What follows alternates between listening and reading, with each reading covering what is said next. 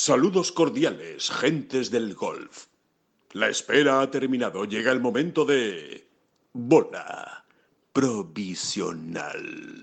Pues el gran primer fin de semana intenso, eh, por decirlo de alguna manera, así lo llamábamos, eh, eh, del, año, con, muchos frentes abiertos, pues oye, nos ha dejado un, desenlace emocionante, bueno, emocionante, sí, vibrante, en, en Leaf Golf, con, mucha presencia de John Ram y de Sergio García. Nos ha dejado a medias en Pebble Beach, con ese torneo que no se ha podido completar a cuatro días por el mal tiempo y muchísimas conclusiones que vamos a sacar de todos los torneos. Hay mucho que analizar, como podrán ustedes imaginar, así que no perdemos más tiempo. Empezamos. Que no son las flechas la culpa del indio, que no son las flechas la culpa del indio. Si hay viento, si llueve, no influye en el swing, no importa si es marzo, noviembre o abril. La culpa del indio, la culpa del indio, la culpa del indio. La culpa es del indio.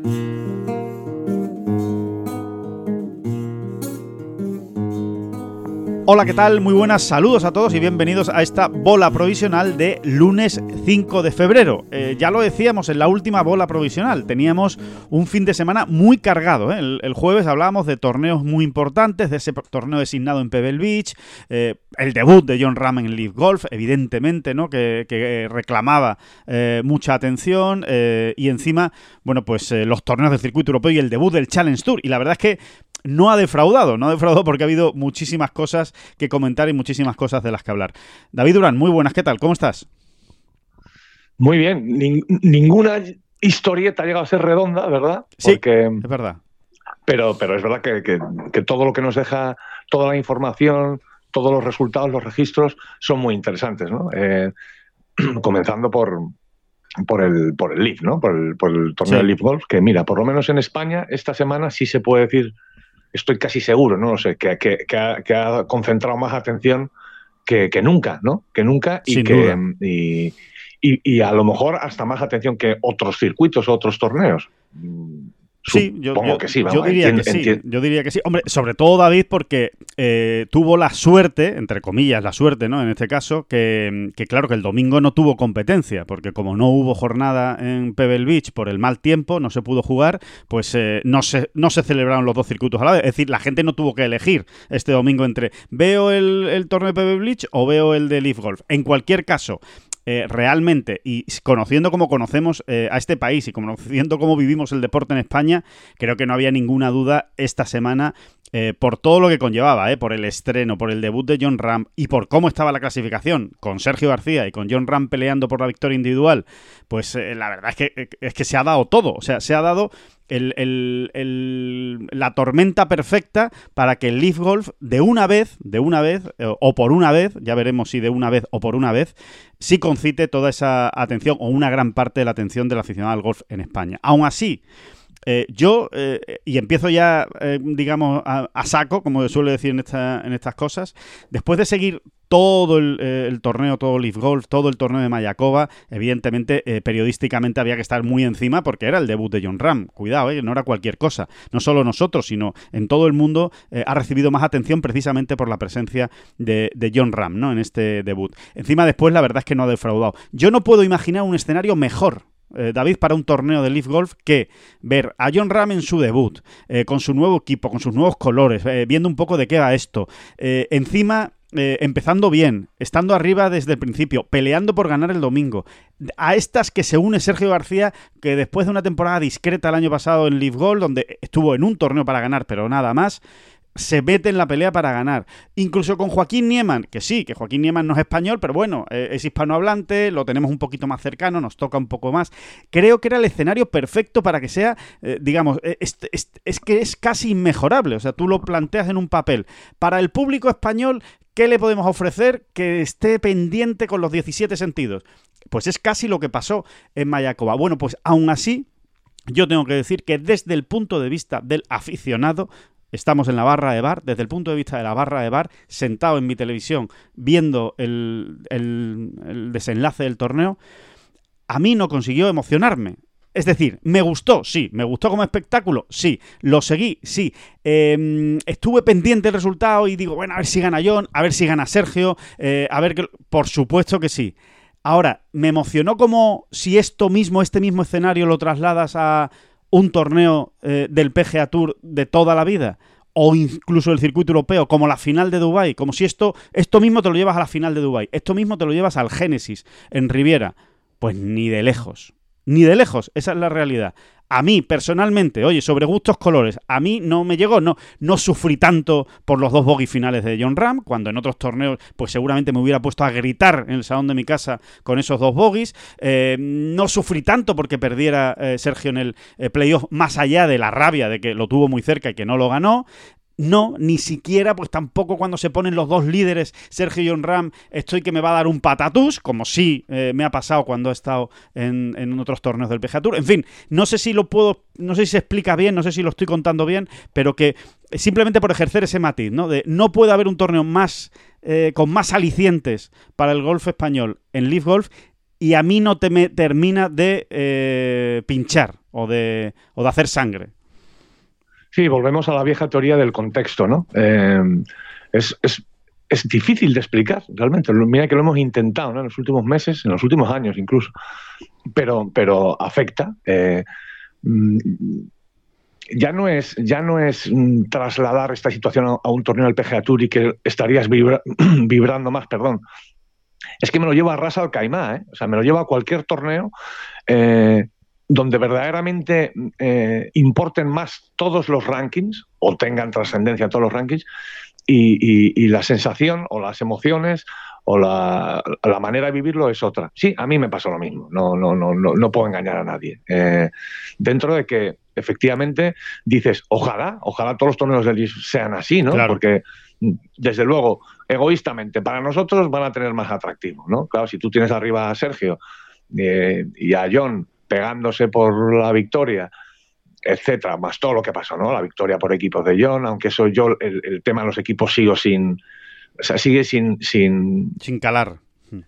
Sin, sin, conmocionarme lo más mínimo, ¿sabes? O sea, no, no, no, me conmueve, no me conmueve nada el, tema de equipos, pero eh, también aquí hay que hacer un ejercicio de humildad, es que a lo mejor todavía no estamos adaptados, no estamos acostumbrados, no lo vemos, no lo vemos. Nos hemos, nos hemos quedado, nos hemos quedado mm, dos pasos atrás, no tienen por qué ser dos pasos atrás, dos pasos a un lado, ¿no? Es que no, es que, bueno, pues eso, que sigue sin entrarme a mí el concepto de golf por equipos.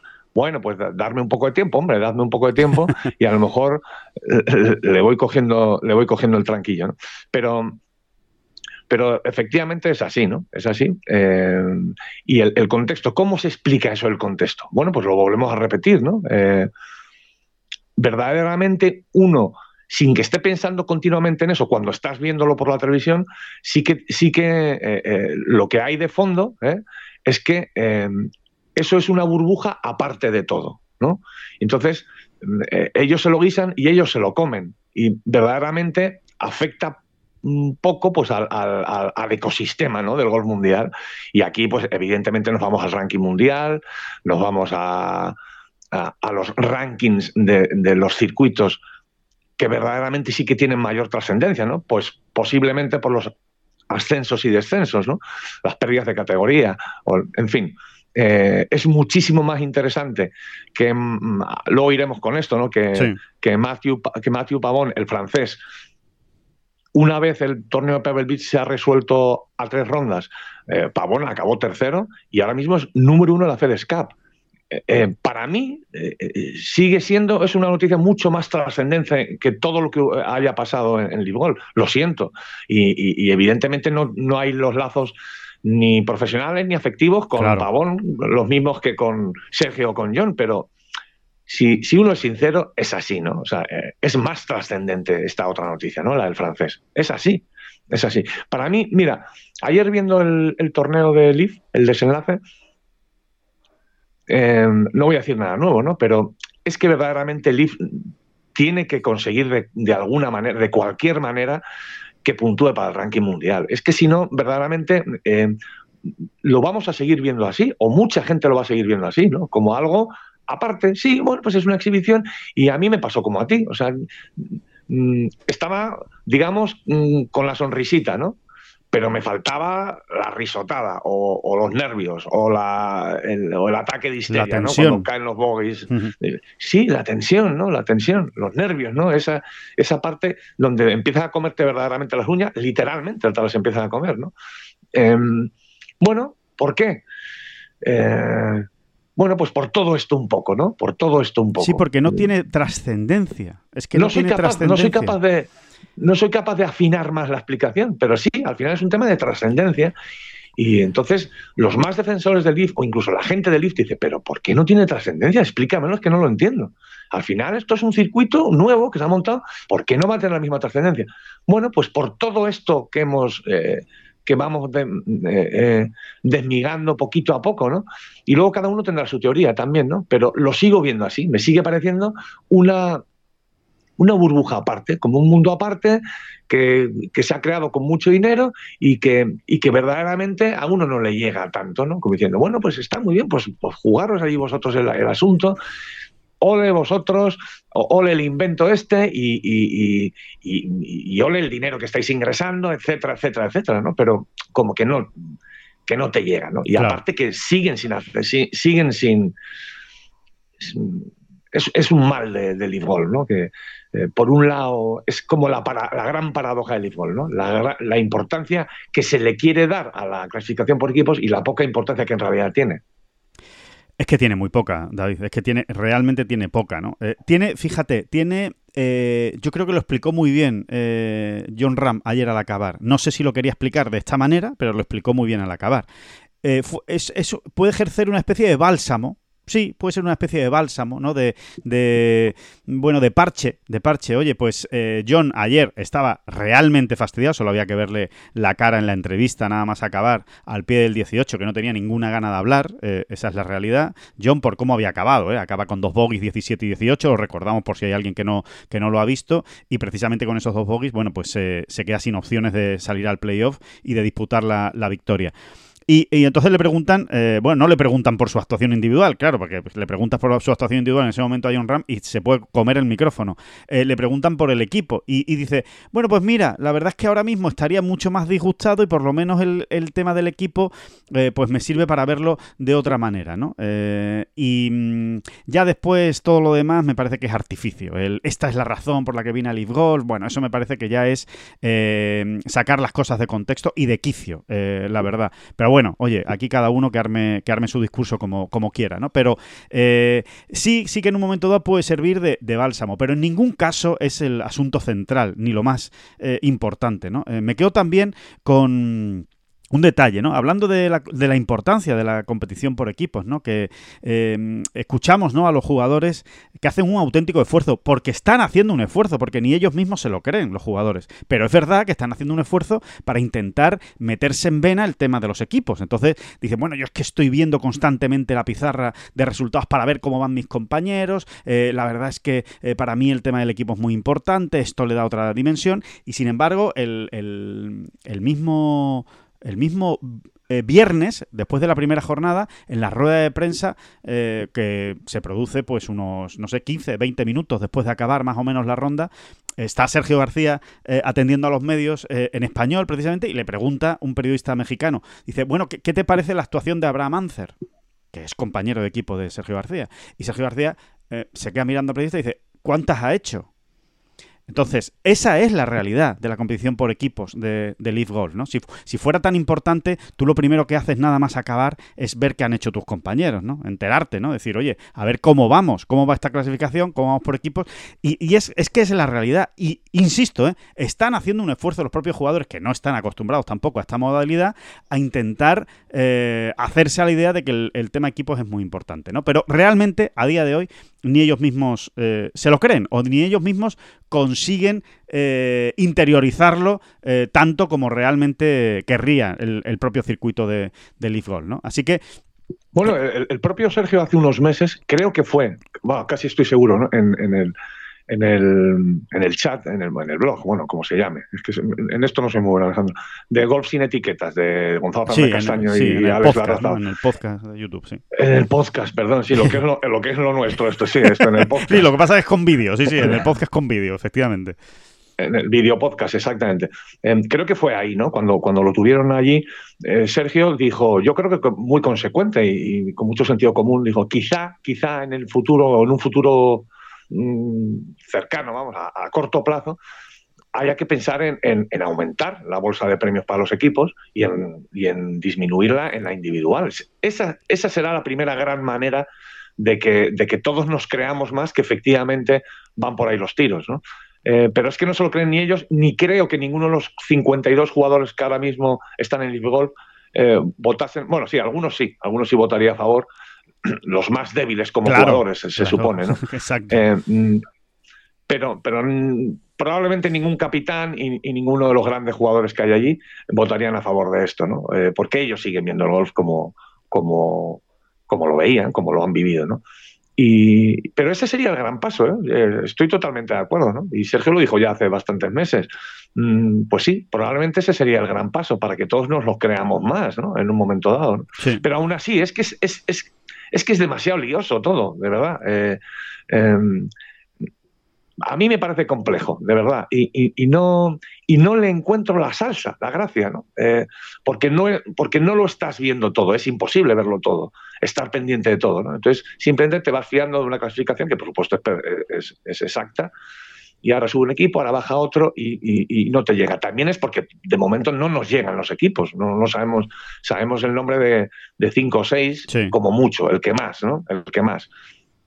Y bueno, y esto funciona así. También sí. hay que insistir. Es, el Live Goal no deja de ser, no, no deja de ser una, un, un, un, recién nacido, al fin y al cabo, ¿no? En, en, en, y, y, y, esto es lo que ocurre, ¿no? Esto es lo que ocurre también con los recién nacidos, que no tienes referencias, ¿no? Con, con qué comparar, ¿no? Claro. ¿Qué otras veces estuvieron dos españoles para ganar el Live Golf? ¿no? Bueno, pues son cuestiones que, que, ayudan a, que ayudan a crear interés, a crear sí. trascendencia, ¿no? a, a, crear relevancia. Y después. Sin más, ¿no? David, y después. Así de, que es una cuestión de tiempo también. Las sí, cosas como son. Es cuestión de tiempo y para mí también hay un. Para mí, ¿eh? Esto, aquí cada uno da su opinión personal y lo que, y lo que siente y cómo lo vive. ¿eh? Eh, para mí también hay una una cuestión de, esta famosa palabreja ¿no? que, que, que, ya hemos repetido tantas veces eh, desde que nació Leaf Golf, que es la meritocracia. Para mí es muy importante la meritocracia. Para mí, eh, claramente, o sea, lo estoy descubriendo ahora, ¿no? Evidentemente, hace siete años no, no, era tan consciente de que me interesaba o que me importaba tanto la meritocracia, porque todos los circuitos profesionales, los grandes eh, circuitos profesionales, se basaban en la meritocracia más allá de alguna que otra invitación que daban eh, los patrocinadores y que, oye, y que a veces hasta ganaba ¿eh? un, un, jugador que recibía una invitación y que no se había ganado su derecho a estar en ese torneo. Para mí es muy importante en la trascendencia también de los hechos y de las competiciones. El hecho de que yo estoy viendo a un tío ganar una competición que se la ha ganado con el sudor de su frente. O sea, que se ha tenido que clasificar, ha tenido que tener una serie de resultados para poder clasificarse, ha tenido que pasar una escuela, ha pasado por una segunda división, ha ido creciendo poco a poco y al final ha llegado a la élite y cuando ha llegado a la élite se ha enfrentado con los mejores que había en ese circuito y ha ganado. Entonces, ese proceso que parece tan simple y que parece tan, tan estúpido, pero que está en la base de todo el deporte, pero en todo, ¿eh? Estamos hablando también, me, puedo ir al deporte por equipos, ¿eh? Me puedo ir al fútbol. Es que no es lo mismo, no es lo mismo un, eh, un, un, equipo que va, que va subiendo de categoría, de categoría, de categoría, de categoría, y hasta que llega a la primera división se enfrenta con los mejores y le gana al Real Madrid, que ahora se cree una liga externa, que yo te contrato y entonces esto lo, he creado pues porque me ha salido de ahí, como tengo mucho dinero, y he creado a 16 equipos que he llamado para montar nuestra liga que se va a llamar eh, Fenomenales, Fenomenales eh, Fútbol Club, y, y, y, hay 16 equipos y se la juegan. Bueno, pues a mí me queda esa sensación de Leaf Golf, que es, bueno, pero, pero ¿y, ¿y por qué está ahí Hatton y no está Fleetwood?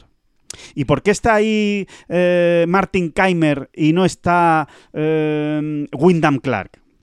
¿Y por qué está ahí? Pues al final es porque han aceptado una oferta de pasta que otros no han aceptado y que están jugando por un contrato y por un dinero. No hay una relación absolutamente directa entre unos resultados y una clasificación y el hecho de estar jugando este torneo. Y para mí eso le quita interés, le quita interés y, le quita, eh, para mí, le quita valor a, a los ganadores también, ¿no? Y a lo que se hace en este, en este circuito. Habrá otros a los que no les importe tanto esto y que digan, no, pero es que, es que me da igual de dónde venga cada jugador. Yo simplemente me siento, veo golf, veo buenos golpes, veo verdis y encima si gana un español, yo que soy español, pues mm, me alegro más. Pues yo me alegro más, evidentemente, si gana un español o si hay un español pendiente, pero me importa menos que si hubiera que otros circuitos donde sí existe esta meritocracia, esta estructura, este, este relato, por decirlo de alguna manera, esta, esta asquerosa palabra que también está tan de moda, el relato, digamos, ¿no? De una victoria es todo lo que hay detrás de esa victoria. Detrás de una victoria, de la primera victoria de Hatton o incluso de la de Ram, eh, en Leaf Golf, detrás de esa victoria, el único relato que va a haber es que aceptó un contrato de 500 millones de dólares cuando era el número 3 del mundo. Ya está. O sea, eso, eso es lo único. No va a haber un. Eh, y debutó cuando era amateur en un US Open y se sacó la tarjeta en seis torneos haciendo unas actuaciones extraordinarias con unas invitaciones. Eh, y después ganó al cuarto torneo y ahí consiguió la tarjeta definitiva y subió al top 50 del mundo y se clasificó a los grandes, etcétera, etcétera, etcétera, etcétera. No existe esa, esa narrativa que para mí es seguramente la parte más bonita del deporte. Sí, sí, sí, muy, muy, muy de acuerdo. Yo insisto en una idea. Eh, gran parte de ese problema, fíjate qué tontería, la resolverían eh, consiguiendo entrar en el ranking mundial. o sea, de, repente nos encontraríamos delante de, otra, de otro asunto. Como, bueno, no es ninguna tontería. Eh, la prueba está en lo, que les está costando, ¿no? En todas las trabas que hay, mm, la mayoría, vuelvo a insistir, eh, trabas justas. Es, justo ahora mismo que, que Leaf Golf no cuente para el ranking mundial.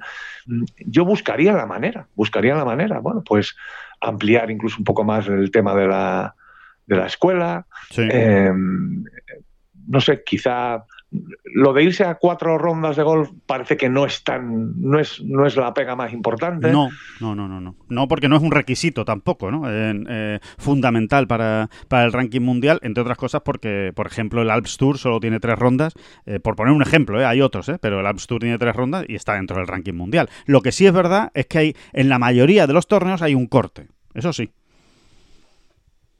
Exactamente, el tema del corte, en fin, tendrían que buscar la manera y creo, vuelvo a decirlo una vez más, creo que no es tan difícil lo del corte, por ejemplo, oiga usted, si es, si es que además precisamente Live, Golf, perdón, tiene la, la ventaja en este caso de que hay una competición paralela por equipos. Bueno, pues el que falla el corte sigue jugando el último día, pero, pero solo cuenta para los equipos. Claro, no sé, eh, no, no lo veo tan no lo veo tan complicado, ¿no?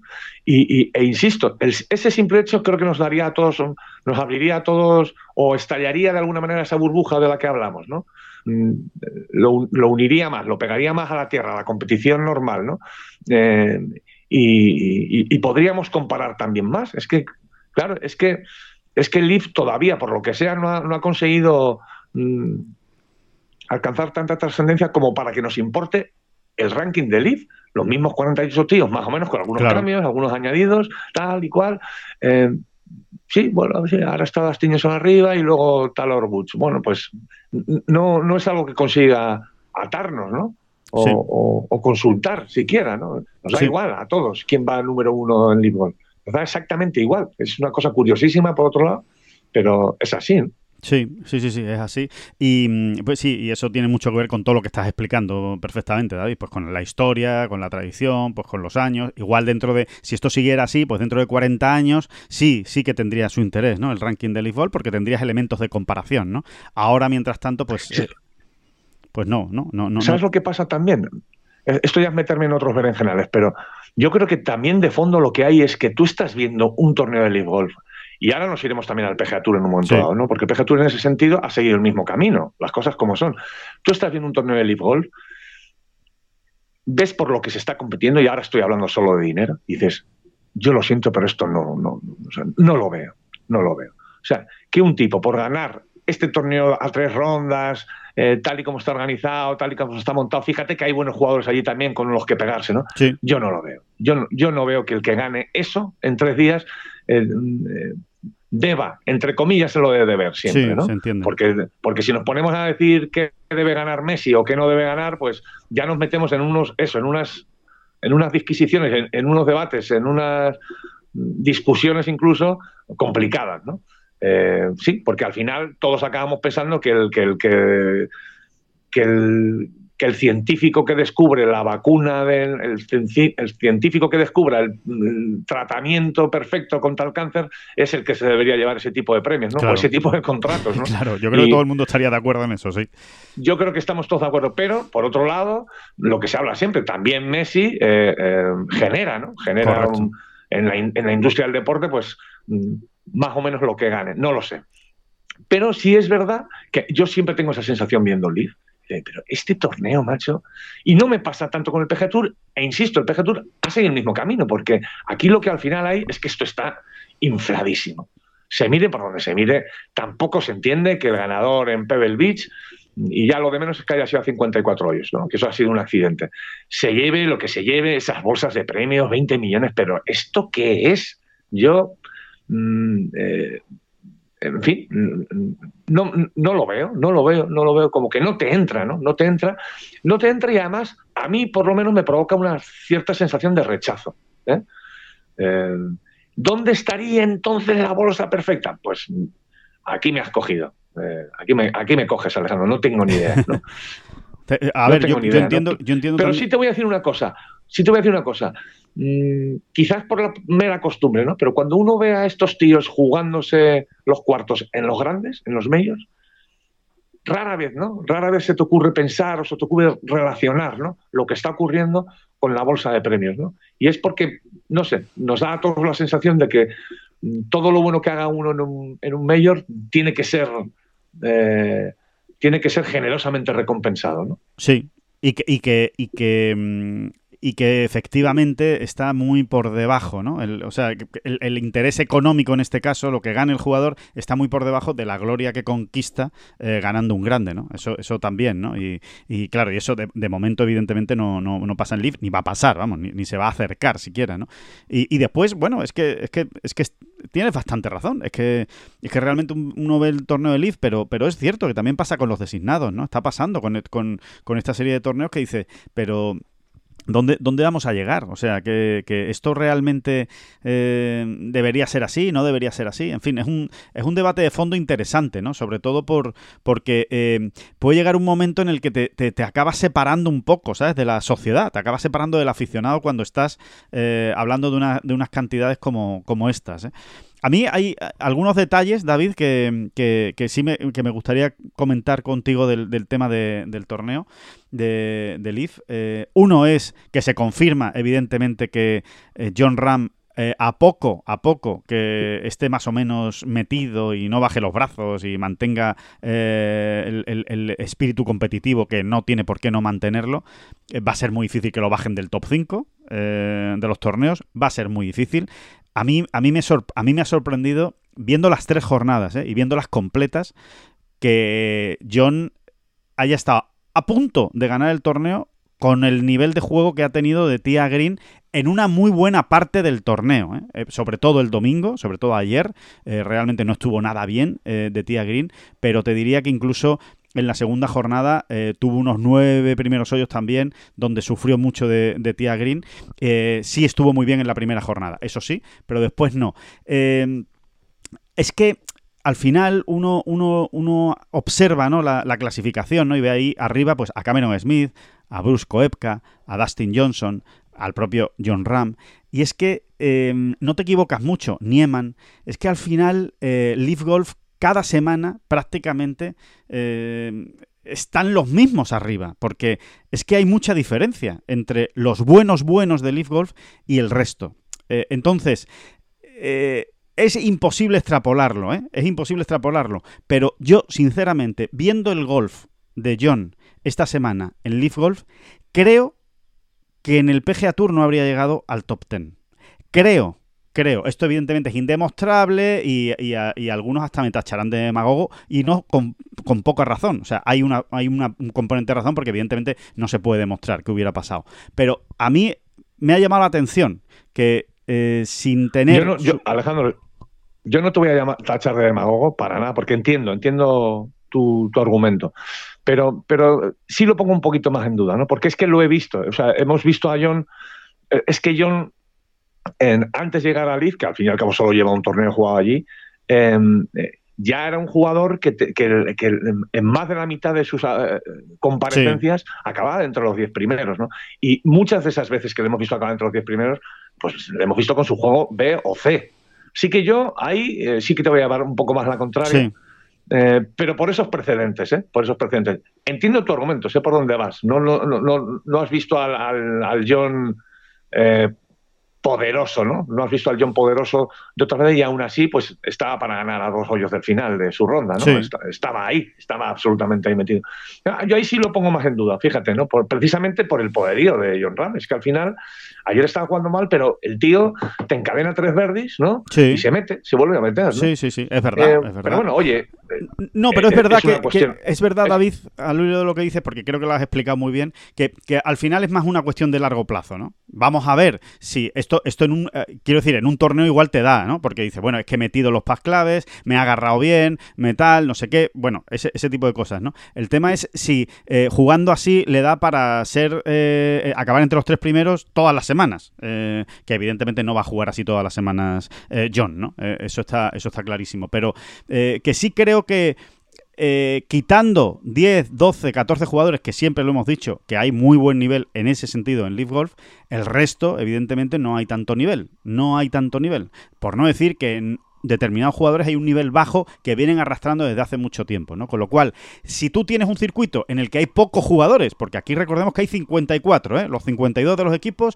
más dos eh, invitados, que, que, que, sea- que es la novedad de este año. 54 jugadores, y de los 54 jugadores estás quitando a 20-25 que realmente no tienen el nivel de los demás, pues estamos hablando de que estás eh, eh, organizando torneos eh, de 25 jugadores. De 24, 25, 26, 27 jugadores. Y eso lo que hace también es que a la larga, pues te canse más. O sea, que al final diga, bueno, si es que es otra vez, pues aquí está Nieman otra vez peleando por ganar, aquí está Cameron Smith, aquí está Koepka, aquí está Dustin Johnson. Sí, hay un, grupo de vamos a decir, hay un grupo de 25 donde se turnan. ¿eh? Entonces, Sí. esos 25, hay 10 que tienen su semana mejor porque están pateando mejor, porque por lo que sea, ¿no? porque están mejor.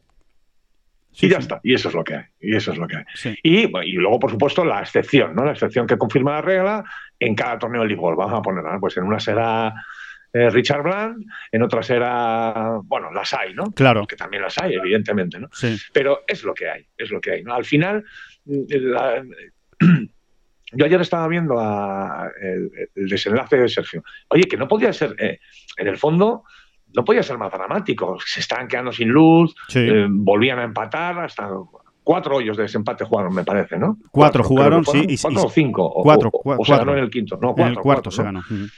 Oye, es quedándose sin luz, venga, hay que jugar otro más, corriendo. Mm, Oye, eh, que eran ingredientes potentes, ¿no? Totalmente. Sin embargo, yo estaba allí, yo estaba allí eh, diciendo, pues es como cuando ves a tu equipo jugando el trofeo Carranza. Sí. ¿Sigue existiendo el trofeo Carranza? Que- que Alejandro? no lo sé, creo no que, lo sé. Creo que no, no, no, no tiene- lo sé. no- existe ya ni el nombre del estadio, o sea, Que que me, queda, imagínate. me, me- me queda antiguo, ¿no? El Teresa Herrera, ¿eh? Seguro que no existen ya ni el, el ni el naranja. Teresa Herrera el ni el naranja.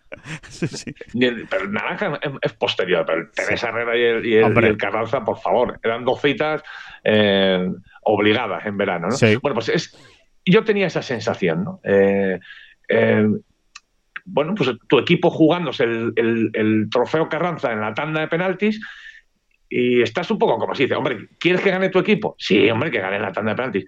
¿Que no la gana? Pues dices, bueno, te quedas ahí, bueno, ya está, te vas a la cama, ¿no? No hay mayor... Pues Sí. esa es la sensación que yo tenía, ¿no? ¿Quieres que gane Sergio? Ya en el desenlace, ¿no? Sí. ¿O quieres que gane John? Un poco antes, ¿no? Cuando, antes de hacer los bogies. Eh, pues sí, pero era la tanda de penaltis del Carranza. Sí, sí, sí, sí. Eh, eh, realmente creo, creo- me apunto, me apunto a la, a la tanda de penalti del Carranza. Por cierto, y otro, otro detalle que, que, no quiero dejar pasar por alto, porque además es que se ha hablado mucho del tema. Eh, a ver, también ha tenido mucha emoción el torneo, todo hay que decirlo, por esa... eh, lo voy a decir, perdóname, ¿eh? pues cagada, porque es que no tiene otro nombre, de Joaquín Nieman en la segunda jornada, que, eh, bueno, seguro que ya lo habrán visto por todos lados, si no se lo explicamos rápidamente, en un alivio de un camino, el jugador chileno, eh, en lugar de aliviarse con un palo, como dictan las eh, reglas del, del, golf, que yo creo que sabe casi todo el mundo, pues utilizó dos palos a mí, de verdad, que me, que me llama mucho la atención. Y esto ya no tiene nada que ver con Leaf, ¿eh? De verdad. O sea, que no me interpreten que lo estoy diciendo porque sea un jugador de Leaf. Me da igual. O sea, esto, de verdad, hacérselo mirar los jugadores. No puede ser que un jugador de este nivel cometa un error tan garrafal, tan de bulto, tan de alevín. Bueno, yo te diría de Benjamín. O sea, es, es, un, es un error de, de, de, un tío que sale por segunda vez en su vida a jugar al golf. Y ya no estoy hablando solo de Nieman, ¿eh? Estoy hablando de Sukadi. O sea, de verdad, o sea, ¿en, en, qué estaban pensando? O sea, te, alivias de un camino que todo el mundo sabe que cuando tú te alivias sin penalidad es un palo. Si es que es una de las pocas normas que yo creo que, que se sabe todo el mundo. Eh, de un palo y en un mitad de un torneo profesional jugándote una victoria, dropas con dos palos. Y voy más allá. Sí, sí, y, voy, más allá. la, prueba, la prueba que no lo dices mm, porque sea Liv es que hace nada estábamos comentando también el, caso de, creo que era Ricardo Goubella, ¿no? Sí, de pues Ricardo ¿no? Eh, que, tuvo que llamar a un árbitro para un dropaje que era de, de, el A, B y C, vamos, el A, B y C, ¿no? En este caso estábamos lo referíamos más o lo enfocamos más por el tema del juego lento. Sí. Que si, que si ellos, en, para el dropaje más mm, tonto, el, más eh, obvio, tienen que llamar a un árbitro, pues se va retrasando todo, ¿no? Eh, pero, pero sí, yo creo que además dicen, ¿no? Dicen los, los viejos del lugar que esto está ocurriendo cada vez más, ¿no? Eh, sí. Que los jugadores llegan al mundo profesional mm, manejando lo justito, justito y a veces ni eso, el reglamento de su deporte. Sí, es que es realmente. a, mí me ha dejado muy asombrado, de verdad, muy asombrado que se pueda cometer un error tan de bulto en, un, en un, dropaje. Pero, pero bueno, eh, sobre todo eso, ¿no? Sobre todo todo lo que hay ahí y que no se dé cuenta nadie hasta el día siguiente también. O sea, porque es, es una. Eh, eh, es que no. Es, mm, yo, al menos es que no lo vi por televisión. Pero cuando tú ves las imágenes del vídeo que lo sacaron al día siguiente, creo que en la retransmisión no salió. Juraría que en la retransmisión no salió. Eh, dice, bueno, esto, esto cómo nos ha podido dar cuenta alguien antes, ¿no? Antes de que, de que ha sucedido esto. En fin, bueno, eh, muy, muy llamativo y, quería comentarlo porque efectivamente creo que es un mal endémico que, que, habría que solucionar por parte no sé de quién, pero de circuitos profesionales y sobre todo de, federaciones. Creo que las federaciones, tanto las regionales como las federaciones eh, nacionales, deberían ponerse más eh, serias con el tema de las reglas. Porque es que realmente cuestan golpes, es que cuestan golpes. Eh, y, es absurdo, ¿no? que Nieman pues haya estado muy cerca de perder un torneo que tenía prácticamente o muy bien amarrado, pues precisamente por un error de bulto de este, de este tipo. A ver si, si se ponen las pilas. Y otra cosa, y, ya con esto por mi parte por lo menos termino. Em, eh, a, los, a los señores de Leaf Golf, a los señores de Leaf Golf, lo escribíamos eh, esta semana también en una de las crónicas de la, de la jornada. Eh, de verdad, el resultado de un jugador, el número de golpes que ha entregado al final de una vuelta, es algo esencial en el golf. Es decir, saber si un jugador ha hecho 70 golpes, 69, 68, 74 o 65, es clave para analizar una jornada de golf, para ver qué es lo que ha pasado, quién ha jugado mejor ese día, quién ha jugado peor, quién se ha forrado. ¿Qué problema hay para ponerlo en la web esa información? Es que no lo puedo entender, de verdad, no lo puedo entender. Y sí, estoy hablando desde un punto de vista ahora mismo muy egoísta y profesional, desde el punto de vista del periodista que evidentemente tiene que ir recabando la información. Tú estás haciendo una crónica y de repente dices, eh, oye, eh, ¿cuál ha sido la mejor vuelta del día hoy? Y te vas a la web y miras todos los que las, tarjetitas, que es muy sencillo, dices, ah, pues mira, además solo hay que mirar 54, 70, 70, ah, mira, 64 que hizo Hatton ayer. Bueno, pues esa información no aparece en la web de League Golf. Tú te tienes que meter. No, no aparece no aparece ni siquiera en el golpe a golpe, en el hoyo a hoyo, no aparece ni siquiera cómo va ese jugador. Correcto. en la transmisión televisiva, en este caso. ¿Cómo va ese jugador en el día? pues pongan un numerito al lado, pues Hatton, pues, pues eh, acumulado total, no sé cuánto. Y en el día, today, today, ¿eh? pone today, ¿eh? today, y en el día, y sale la filita de today, que es lo, ¿cómo va su vuelta en el día? Pues va a menos 3, va al par, va a más 5 o va a menos 9.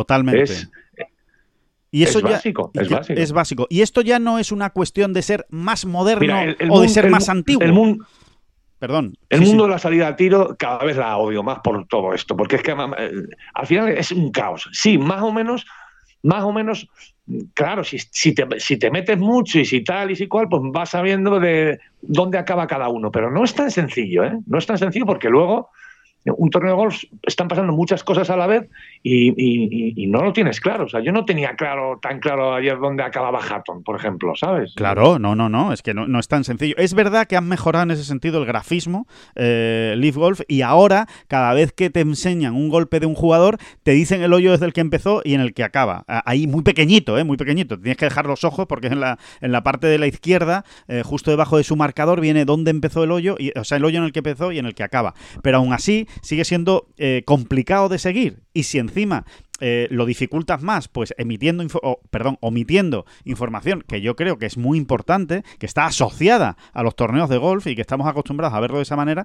pues creo que es una cosa que es muy sencilla de arreglar y que le podrían poner eh, solución fácilmente. Eh, Yo cada vez estoy más en contra de la salida a tiro. No, no. Al principio me pareció como. Creo que nunca le he dado eh, la suficiente importancia, o no importancia, te quiero decir, me parecía intrascendencia. Pues venga, sí, es un inventito, salida a tiro. Me parece un churro, me parece un churro, me parece un churro. Eh, ¿Qué quieres que te diga?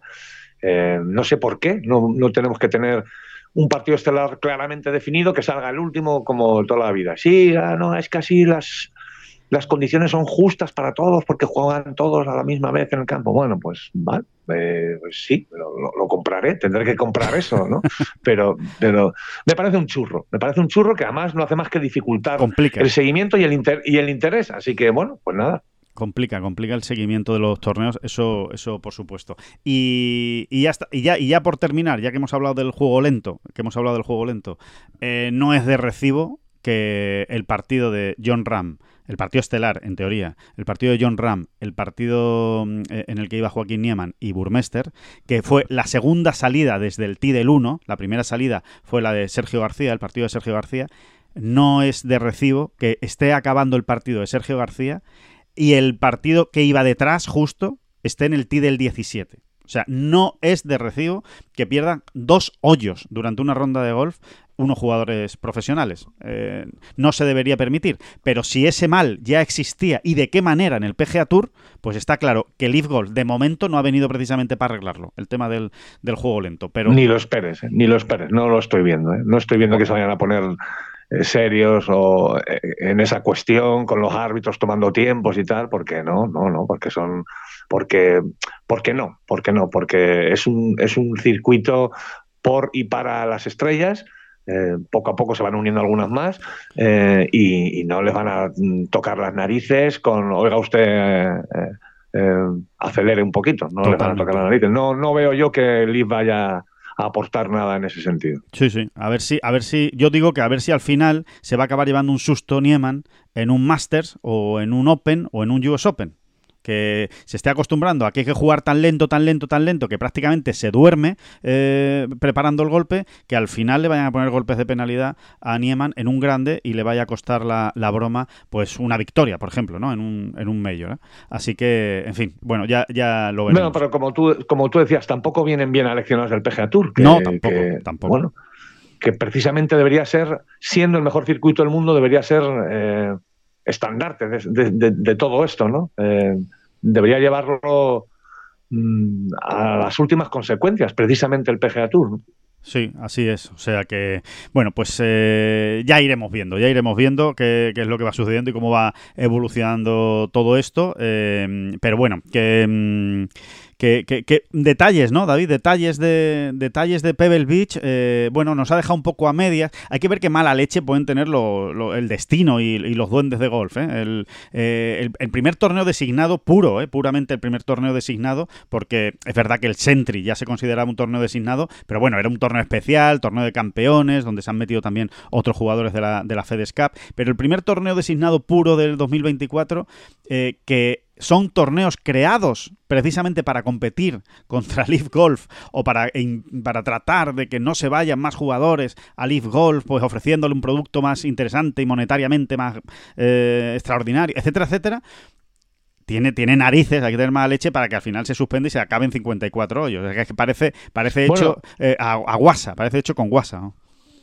Me parece entonces que tenías tú el dato concreto por ahí, porque me lo contaste ayer, sí. eh, pero a lo mejor a lo mejor los mensajes que te está lanzando el parte meteorológico año tras año quieren decir algo. Oiga, tenga, tenga, que es que a lo mejor va a ser que en esta época del año hace muy mal tiempo por allí, en la península de Monterrey. A ver si es que te, está, te, lo está diciendo clarito el parte meteorológico de cada año y tú no estás haciendo como, ah, a ver si no, no me entera. Porque ¿cuál era el dato? Bueno, pues Tres que... de los últimos seis han acabado el lunes, Exacto. ¿no? O sea... Tres de los últimos seis han acabado el lunes. Bueno, este final, este al final no ha acabado el lunes, pero es que no ha acabado. Este es que se ha quedado en 54 hoyos. Eh, en fin, sí, tres de los últimos seis han tenido que acabar el lunes precisamente por las, por las, bueno, por los retrasos, ¿no? Por los retrasos. Y, y en este, y en este, ojo, eh, que competían 80 jugadores nada más, ¿eh? Jueves y viernes solo 80 jugadores. O sea, no te digo nada eh, si, si, hubieran sido eh, torneos de 120, ¿no? Eh, que, que, era antiguamente, o 126, o los que dieran por la luz, ¿no? O sea que sí, es, realmente ridículo. No sé por qué no toman ya la decisión de cambiar eh, de fecha este, este torneo en, en, Pebble Beach, de ponerlo un poquito más adelante o en una época en la que eh, no haya tanta lluvia normalmente. ¿eh? Por, mucho cambio climático que haya, entiendo que, que, habrá una, unas condiciones habituales de, juego en Pebble Beach, pero... Pero bueno, sí, sí, lo, lo, deberían cambiar. Que nos quedamos con 54 hoyos. Victoria de Wyndham Clark, eh, David, y, y, y, lo que tú decías, ¿no? Eh, dos nombres propios, que son Aberg y Pavón. Bueno, primero vamos con Wyndham Clark. Eh, sí. Yo creo que ya lo comentamos en una bola provisional, o no sé si lo comentamos en una bola provisional o lo escribimos en una noticia en Tengol. Pero bueno, una de las razones por las que Wyndham Clark no se había unido al Live Golf era sencilla y llanamente eh, que él quería ser número uno del mundo. Sí. Eh, claro, si estamos diciendo que el LIV no cuenta para el ranking mundial, bueno, en fin, eh, está muy claro, ¿no? Para ser número uno del mundo tengo que quedarme en donde sume puntos cada vez que juego, ¿no? Claro. Eh, y bueno, pues mira, eh, un poquito de rebote, un poquito de carambola, lo que tú quieras, pero 60 golpes, ¿eh? 60 golpes, un 60 en Pebble Beach para ganar en 54 hoyos. Mm, bueno, pues no sé si eh, acabará siendo o no número uno, pero el, much el muchacho va bien dirigido. ¿eh? Ha cogido la senda. por lo pronto, el, número, el rebufo bueno. Por lo pronto es el número 6, David. Exactamente, ¿no? Eh, y luego, mmm, hay un nombre propio, creo que clarísimo, eh, que es el de Ludwig Aberg, ¿no? También en este torneo 54 hoyos acaba segundo y no sé si tú tienes la misma sensación, pero yo sí la tengo, la de que Aberg de momento eh, va en tercera todavía y le quedan tres marchas más por meter. Sí, sí, estoy de acuerdo, estoy de acuerdo. Me parece una gran definición. Es que es la sensación que da el muchacho, de que todavía no, todavía no ha sacado ni el, ni el, bueno, te diría, ni el 80% de todo, de todo lo que puede dar como golfista. Bueno, quizás una sensación, sensación equivocada. Eh, porque evidentemente ahí están sus resultados, ¿no? La semana pasada acaba dentro del top 10, si no me equivoco, sin que apareciese, y ahora aquí lo ves segundo y dices, pero esto, este tipo, bueno, no hace más que confirmar, ¿no? Todo lo que se está diciendo, lo que se ha dicho de él, ¿no? Que, que tiene para dar y tomar, ¿no? Y luego, eh, ya lo hemos dicho antes, Alejandro, eso de ver a Mathieu Pavón. Eh, Mathieu Pavón, ¿cómo sería en francés? Uf, a lo mejor, yo, soy, a, yo, soy, muy malo, ¿eh? A lo mejor hay que recurrir a Babel. Para, Eso para es. ver cómo se dice. Claro Mathieu sí. Pavón. Mathieu, Pavón. Claro que sí. Bueno, es que, es que usted tiene dudas de cómo se dice, si es Mathieu o si se dice, si se dice Pavón. Si... Bueno, pues, pues qué mejor, tú lo, lo acabas Pavón, de decir. Pavón, Pavón, Pavón. Pues sí, para eso, oye, para eso está Babel, para eso está Babel. Se lo recordamos, ¿eh? Que ahora mismo eh, tienen la posibilidad de contratar un curso de tres meses de idiomas en la mejor plataforma que existe, en la mejor aplicación que hay, que es la de Babel, con doble B la segunda, como la torre de Babel, pero con doble B la segunda. Babel, eh, se descargan la aplicación, contratan tres meses de curso y tienen por la cara tres meses gratis, tres meses gratis, eh, introduciendo el código bola provisional todo junto y en mayúsculas, bola provisional, todo junto y con mayúsculas, para estudiar un idioma. Uno de los 14 idiomas que tienen, ¿eh? Tienen el inglés, tienen el italiano, tienen el alemán, eh, bueno, tienen, eh, lo pueden ver en su página web, pueden estudiar muchos idiomas de una manera sencilla, con la aplicación en casa, con lecciones, con podcast, con juegos, de una manera muy cómoda. Es, es, muy fácil de meterlo en la rutina diaria, este, esta manera de aprender un idioma que quieres mejorar, porque ya no es aprender, ¿no? Es que no sé nada, no quiero mejorar porque me voy a ir a trabajar a Estados Unidos o me voy a ir a trabajar a Inglaterra y quiero eh, mejorar en inglés. O mira, es que este año nos ha salido un viaje para ver el US Open, ¿no? Voy a ver el US Open. Y, claro, quiero saber algo de inglés porque me quiero manejar allí sin grandes problemas, cuidar con el control de inmigración, a ver si me van a parar, esas cosas, ¿no? Bueno, pues métase en Babel y, y, muy rápido, y muy rápido, y de una manera muy sencilla, eh, va a adquirir los conocimientos suficientes para manejarse en ese idioma. Recuerden la oferta, ¿eh? para hacerlo ahora mismo. Se meten en babel.com, contratan tres meses y e introducen el código bola provisional, todo junto con mayúscula, y tres meses más gratis, seis meses de curso de idioma para empezar a hablar o para mejorar el idioma que ustedes deseen. Bueno, hablábamos de Matías Pavón. Yo voy a empezar por el inglés. Si no te importa, Alejandro, no soy muy original, eh, pero voy a empezar por el inglés. Voy a empezar por el inglés porque no, no se me dio bien. No se me dio bien en mi época de estudiante, ¿verdad? yo le estoy muy agradecido a don Fernando. Don Fernando, sí, sí. Qué grande, don Fernando era su profesor de inglés. Sí, sí, sí, que nos hizo traducir ahí una versión de Moby Dick. ¿eh? ¿Qué te parece? Oye, qué grande. Moby Dick. Pues, Muy bonito. Sí, sí, no, pero, pero que no, que al final aquello no cuajaba, no cuajaba, no cuajaba y. no por culpa de don Fernando, hay que decirlo, no por culpa de don Fernando. No, don Fernando, don Fernando hizo todo lo que pudo, ¿eh? me exprimió, le, dio una vuelta para aquí, otra para allá y no había manera. Así que voy a coger con Babel el inglés ahora con más ilusión y vamos a por ello. Vale, pues, eh, pues nada, a ello nos, nos ponemos y se lo recomendamos a todos nuestros, nuestros oyentes. Bueno, decíamos lo de Pavón, ¿no? Pues sí, efectivamente. De hecho, se ha colocado David en el puesto número 26 del ranking mundial. Eh, ¿Eso qué significa? Lo escribíamos la semana pasada en Tengolf. Bueno, pues significa que ya es el segundo francés que más alto ha llegado en la historia en la clasificación mundial. Eh, por encima suya ya solo está Víctor Dubuisson. así que cuidado, ¿eh? que estos son palabras mayores, que significa lo bien que está haciendo las cosas Pavón desde que ganó el Open de España en Madrid. ¿eh? Cómo le cambió la vida el Open de España en Madrid a, a Matías Pavón. Eh, así que son esos tres nombres propios. Bueno, yo me quedo con otro nombre propio, David, que es el de Scotty Scheffler. Eh, vamos a ver ¿no? lo que hace Scotty Scheffler en las próximas semanas, pero me da la sensación de que se va a tener que, que, mm, que reunir algún que otro día más con Phil Kenyon, ¿eh? por aquello de... No, se va a tener, se va a tener que casar con Phil, con, Phil Kenyon. Ya nos casamos y, hacemos una vida en común y, a ver si así voy cogiéndole más tranquilo en el patting green que nos va a poner en el patio de, la, de nuestra casa.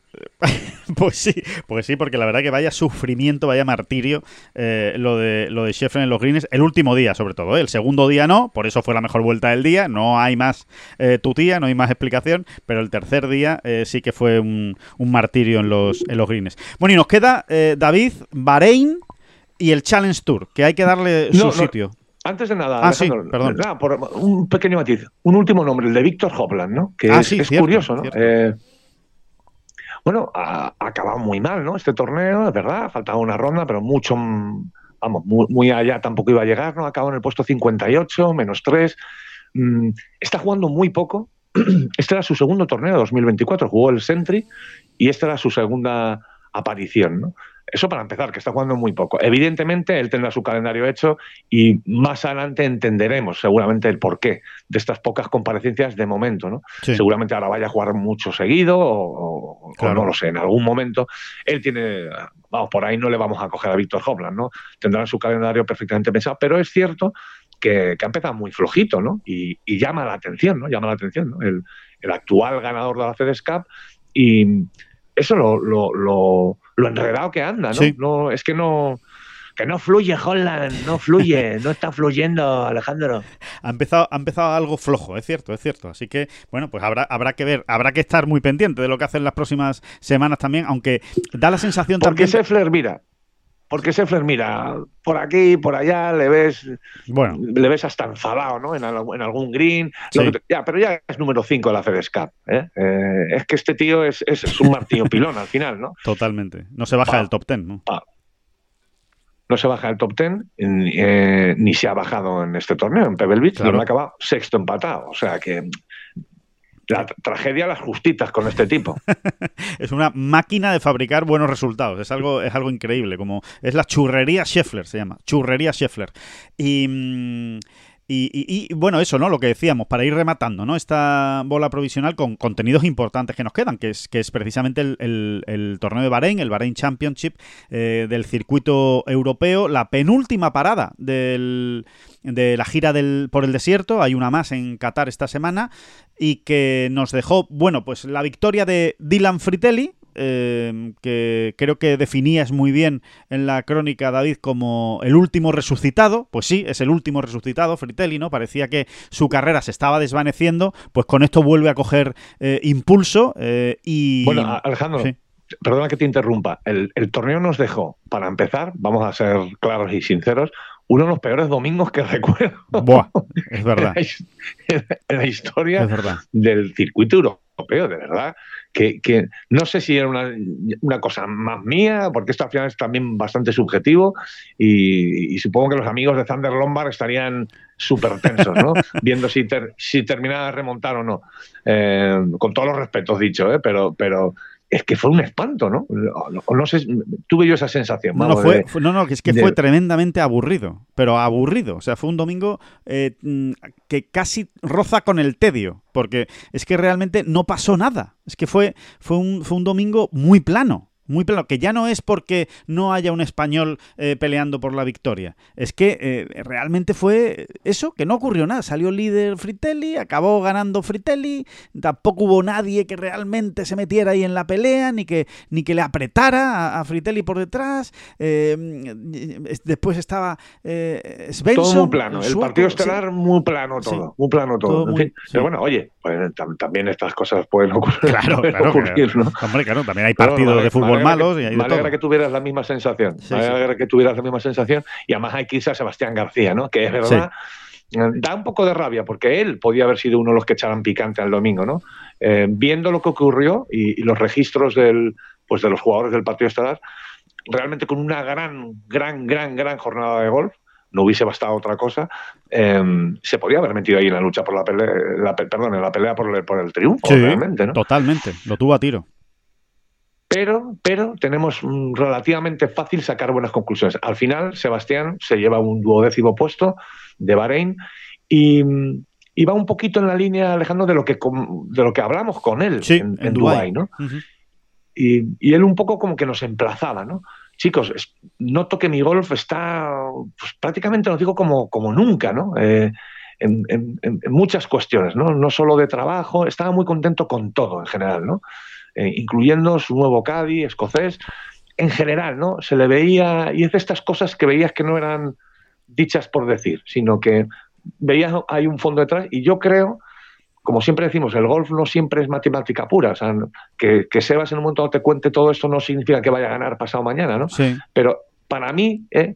visto desde la experiencia, este duodécimo puesto sí es un poco confirmación, ¿no? Y que, y que podemos, podemos seguir esperando mm, con optimismo a, lo que haga Sebastián García Rodríguez. Sí, a su, a su mejor versión, ¿no? Fíjate, eh, al respecto de lo que decías, es su mejor resultado, este duodécimo puesto, es su mejor resultado desde el Volvo Scandinavian Mixed de 2022, que se jugó en junio y donde acabó noveno.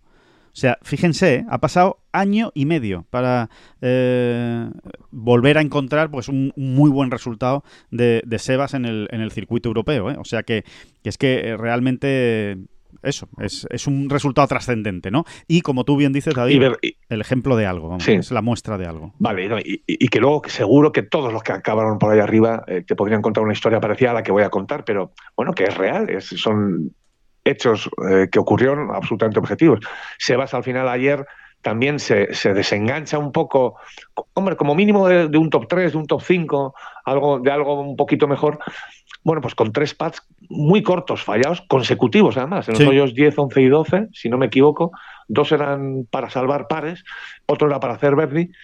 Bueno, tres pads que, honestamente, normalmente nos lo diría Seba, seguro, normalmente entran los tres, pero no siempre entran, ¿no? Y a veces ocurre esto y verdaderamente fue demasiado lastre ya, ¿no? Para, para bueno, pues por ejemplo, va poder haber podido conquistar un top ten o, algo mejor a ese duodécimo puesto, ¿no? Pero verdaderamente fueron tres situaciones con tres pases muy cortos, muy cortos, ¿no? Y consecutivos, que, da más rabia, Da más rabia, ¿no? E, efectivamente, cuando, cuando pasa de esa, de esa manera. Pero bueno, eh, como tú dices, es muy fácil quedarse con lo bueno y, hay que estar muy pendientes de Sebas ¿eh? en, en, las próximas semanas. No, no le pierdan de vista que en una de estas de ¡pum!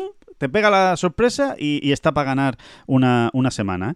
Y, el, y después el Challenge Tour, eh, David, em, que, que, es que no ha defraudado. O sea, el inicio del Challenge Tour, primera, primer torneo, primer torneo del año, de la temporada en Sudáfrica, el SDC Open en Cebula, y ahí hemos tenido precisamente pues eh, a, la nueva generación del golf español, ¿no? A los tres más jóvenes, a Ángela Llora, a Kim Vidal y a Joel Moscatel, pasando el corte, dejando buenas vueltas, dejando un menos 7 Kim Vidal, dejando un menos 6 eh, Joel Moscatel y después esa gran actuación de Ángela Llora, un poquito empañada eh, al final, porque es verdad que ha estado toda la semana arriba entre los cinco primeros, incluso liderando el torneo en algunos momentos, y al final ha quedado precisamente como Sebas, en el puesto duodécimo entonces, puede haber eh, una, cierta sensación agridulce, ¿no? De, ay, lo ha tenido cerca para, para haber hecho todavía un mejor torneo, pero no olvidemos que tiene 19 años, que era su tercer torneo en el Challenge Tour, su tercer torneo en el Challenge Tour, el primero como profesional, y ahí está, ¿eh? el sello de Ángela Llora peleando, eh, porque es que realmente Ángela Llora sí estuvo peleando por ganar. En los últimos hoyos ya del domingo no, pero sí salió el domingo con opciones de ganar. Y que eso te permita hacer lujo con esa edad, siendo tan joven y, jugando tan bien al golf, pues yo creo que, las expectativas se disparan en el challenge, David, que nos encanta. Sí, que era un torneo además donde había que... Eh, se iba a decir en los greens, ¿no? ¿Verdad? Todos se deciden en los greens, pero yo creo que ya nuestros oyentes saben a los que nos referimos. ¿no? El ganador se fue a menos 24, no es un resultado eh, absolutamente escandaloso. En estos casos siempre hay que mirar un poco, o yo siempre aconsejo mirar un poco dónde, eh, a dónde hay que llegar para meterse en el top 10. ¿no? Y el menos 17 se quedó fuera del top 10. Eh, quizá ese dato es mucho más elocuente que el resultado del ganador. ¿no? y realmente este tipo de torneos se acaban decidiendo por ahí, ¿no? por el que ha metido más puritos al final, ¿no? Es, es, es, una cuestión de eso, ¿no? Eh, oye, que también cuenta, ¿no? Hay que meter los puritos, ¿no? No te lo regala nadie. Eh, pero, pero bueno, que, probablemente si pudiésemos examinar con lupa el juego de Ángela Llora y el de los tres primeros, pues ahí, ahí anduvieron, ¿no? Prácticamente con total seguridad te lo digo. Sí, eh, totalmente. De hecho, David, mira... y, que es un y que no deja de ser un estreno fantástico, ¿no? Muy bueno. De, los tres, los, tres nombres que has dado, ¿eh? eh, eh Sí, porque David, es que no es em, fácil, ¿eh? Es que no es fácil. Vamos, es que estamos ya muy acostumbrados, estamos curados de espanto cuando hablamos de jugar en Sudáfrica al golf, tanto en los torneos del circuito europeo como en los torneos del Challenge Tour. Eso está plagado de sudafricanos, que son todos, o casi todos, unos jugones, eh, suelen ser eh, torneos en los que efectivamente hay que meter muchos pads, en una hierba a la que no estás normalmente eh, acostumbrado, te estás enfrentando a más de la mitad del field que son locales y, normalmente es que es así, es que, es que es muy difícil incluso pasar el corte.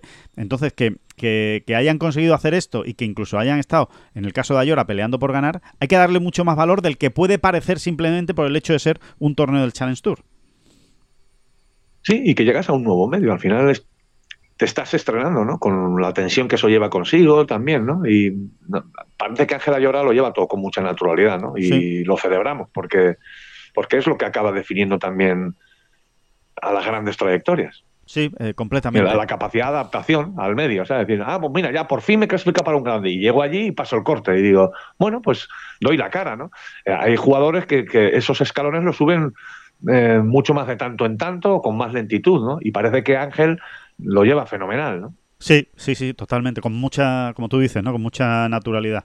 Y mm, por último, eh, que no quiero dejar de comentar la noticia, hombre, que, me, que, me, cayó a mí como un jarro de agua fría, eh, David.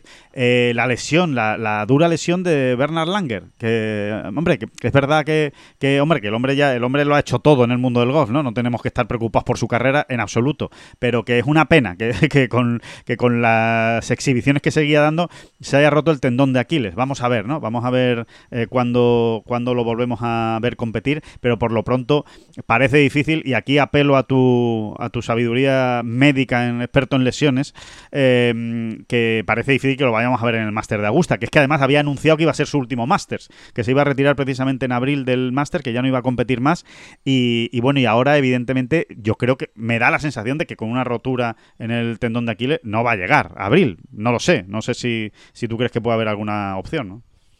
No, vamos a ver, si es una rotura completa del tendón de Aquiles, eh, olvídate, vamos. Imposible. Tendrá que despedirse en 2025. Eh, imposible, imposible. Sí, sí, sí, pues eh, eso, que tampoco es que sea precisamente un jugador que está empezando y que vaya a qué mala suerte, pero que bueno, que no deja de ser ahí una, una faena lo de lo de Langer. Así que, mm, que nada, y, poco más, y poco más, David, que hasta aquí, hasta aquí vamos a llegar en esta bola provisional, que volvemos el próximo jueves, de nuevo con mucho contenido, con muchos torneos buenos esta semana. Esta semana es Fénix, ¿eh? señores. Esta semana es Fénix. Vamos a ver el ambientazo, como siempre, en Scottsdale. También Leaf en Las Vegas. Veremos a ver la continuidad de. Me parece que. Me parece que en Fénix no se va a suspender por lluvia, ¿verdad? bueno, pues puede ser por lluvia de cerveza en un momento, dado. Pero por, la natural, ya te digo yo que seguro que no se, que no se suspende. Así que, pero bueno, veremos. Va a estar, va a estar divertido. Que muchas gracias a todos, como siempre, por estar ahí. Y que muchísimas gracias, David Durán. No, hombre, no, por favor, las gracias a usted, como siempre. Que no son las flechas la culpa del indio, que no son las flechas la culpa del indio. Si hay viento, si llueve, no influye en el swing, no importa si es marzo, noviembre o abril. La culpa del indio, la culpa del indio culpa es del indio. La culpa es del indio.